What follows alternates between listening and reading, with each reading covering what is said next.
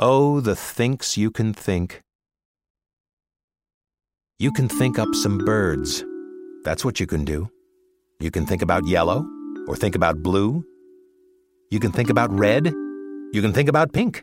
You can think up a horse. Oh, the thinks you can think. Oh, the thinks you can think up if only you try. If you try, you can think up a guff going by. And you don't have to stop. You can think about schlopp. Schlopp, schlopp, beautiful schlopp, beautiful schlopp with a cherry on top. You can think about gloves.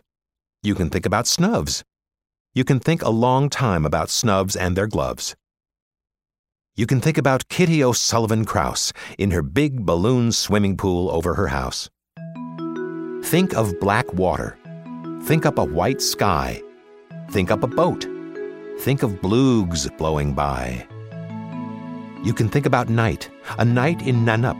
The birds are asleep and the three moons are up. You can think about day, a day in Da-Dake. The water is blue and the birds are awake. Think, think and wonder, wonder and think.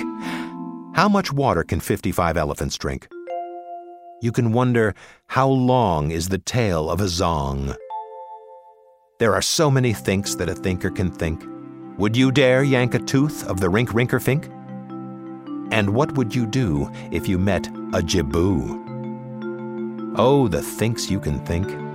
Think of Peter the postman, who crosses the ice once every day and on Saturdays twice. Think. You can think any think that you wish. Think a race on a horse, on a ball, with a fish. Think of light. Think of bright.